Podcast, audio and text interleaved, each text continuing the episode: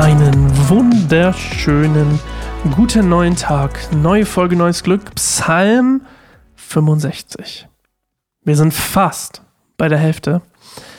151 Psalme gibt es ja. 151, glaube ich. Und 152? Huh. Ich glaube 151. Anyway, auf jeden Fall, wir sind fast bei der Hälfte wir sind auf jeden Fall über ein Drittel schon, was faszinierend ist. Ich habe mich ja nie rangetraut an die Psalmen. Ich wollte die schon ganz lange mal machen, aber die waren immer so, es wirkte immer so massiv. Aber jetzt, wo man so mittendrin ist, finde ich, geht's. Wir sind immer noch, ja, wir sind im Juni und wir werden hier uns auch noch, wenn du möchtest, bis Ende August hören. Also noch den ganzen Juni, den ganzen Juli und ja, ich glaube bis zum 30. August, also den ganzen August sind wir noch zusammen am Start. Und so soll es ja auch sein. Wir wollen heute Psalm 65 hören und ich hoffe, du bist jeden Tag mal dabei, weil alle Psalme haben für sich einen, eine Story zu erzählen, eine Geschichte zu erzählen, die uns Einblick darin gibt und das ist jetzt der Next Step eigentlich hier raus.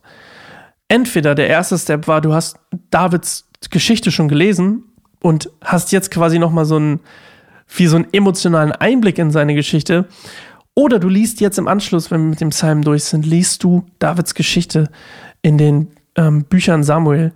Äh, sehr, sehr, sehr spannend. Und wenn man dann eben die verschiedenen Psalme dazu nimmt und sich damit dann man denkt so, oh, so hat er sich in dem Moment gefühlt, äh, ist das schon faszinierend.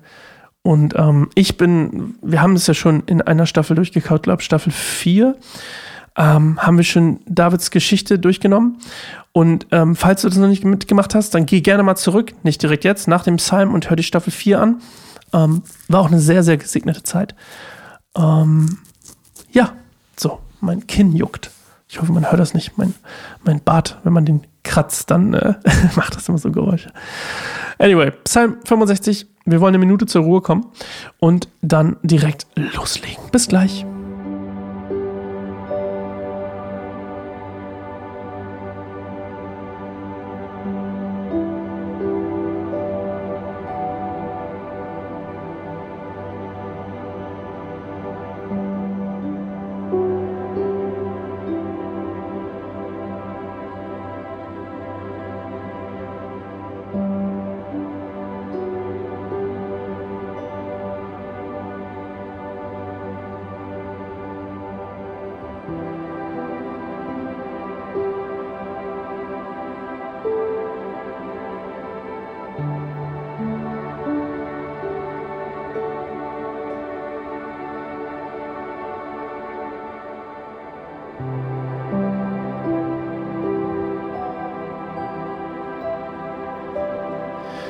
Gott, Lob und Preis gebühren dir in Zion, und wir werden halten, was wir dir versprochen haben. Du erhörst unsere Gebete, deshalb kommen die Menschen zu dir. Unsere Herzen sind voll Sünde, doch du vergibst alle Schuld. Wie werden sich die freuen, die zu dir kommen und in deinen heiligen Vorhöfen wohnen dürfen? Große Freude erwartet uns in deinem heiligen Tempel. Gott, unser Retter, du erhörst treu unsere Gebete und antwortest uns mit wunderbaren Taten. Du bist die Hoffnung aller Menschen auf Erden und auf den Meeren. Du hast die Berge durch deine Macht gebildet und dich mit großer Kraft umgeben. Du hast die Ozeane mit ihren tosenden Wellen besänftigt und die Völker zum Verstummen gebracht die am Ende der Erde leben, stehen in Ehrfurcht vor deinen Wundern. Vom Sonnenaufgang bis zum Sonnenuntergang gibst du den Menschen Grund zur Freude. Du sorgst für die Erde und bewässerst sie, machst sie üppig und fruchtbar. Gottes Fluss führt Wasser im Überfluss. Du schenkst ihnen Getreide in Hülle und Fülle, denn so hast du es angeordnet. Du tränkst die Ackerfurchen mit Regen und weichst den Erdboden auf. Du schenkst der Erde fruchtbringenden Regen und segnest, was auf ihr wächst. Du krönst das Jahr mit reicher Ernte, die steinigen Wege fließen über vor Fülle. Die Wüste wird zur blühenden Wiese und von den Bergen hört man Jubel. Die Täler sind voller Schafherden und die Felder sind üppig mit Korn bedeckt. Deshalb freuen sich alle und singen vor Glück. Yes. Also, ein ganz besonderer Psalm, denn dieser ganz besondere Psalm hat einen ganz besonderen Platz gehabt bei den Menschen. Nämlich folgenden.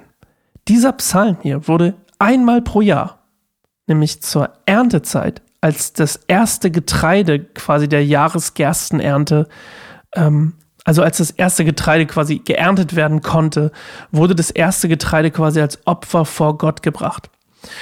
Und das ist quasi das Lied, was dafür zur Feier Gottes und als Dank für die Ernte ähm, gesungen wurde. Das ist quasi das, ähm, was das Volk gesungen hat, bevor ähm, sie das Opfer gebracht haben. Oder danach, wer weiß das, weiß ich nicht ganz genau.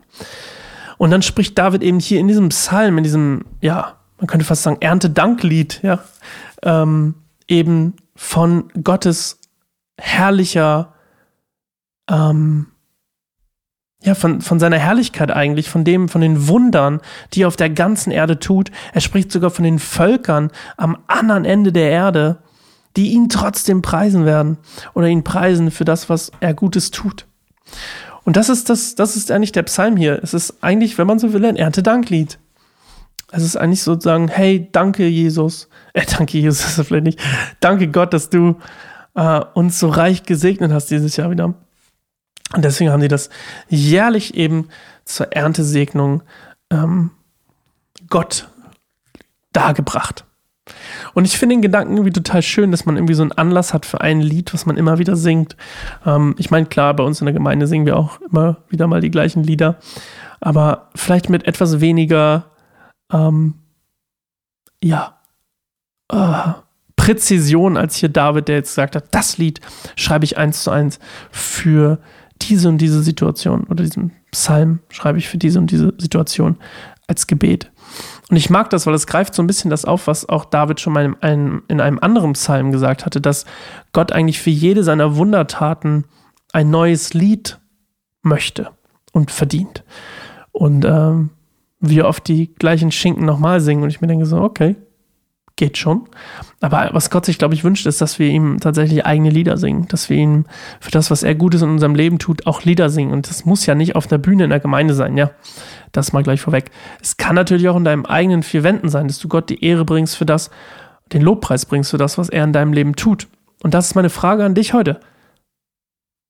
Wie kannst du, wenn jetzt durch Musik, nicht unbedingt nur durch Musik, aber wie kannst du ähm, oder tust du das schon? Bringst du Gott die Ehre jedes Mal für jede Wundertat, so wie David es sagt, die er oder Gnadentat, die er in deinem Leben vollbringt?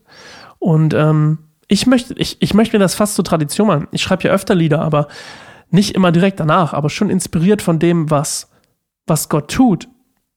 Und ich möchte vielleicht da ein richtige ähm, Ritual draus machen, ein lebendiges Ritual, nicht ein totes, ähm, dass ich denke, okay, Gott hat ein Wunder in meinem Leben verbracht, lass uns mal ein Lied, lass mich mal ein Lied drüber schreiben. So ungefähr. Ja.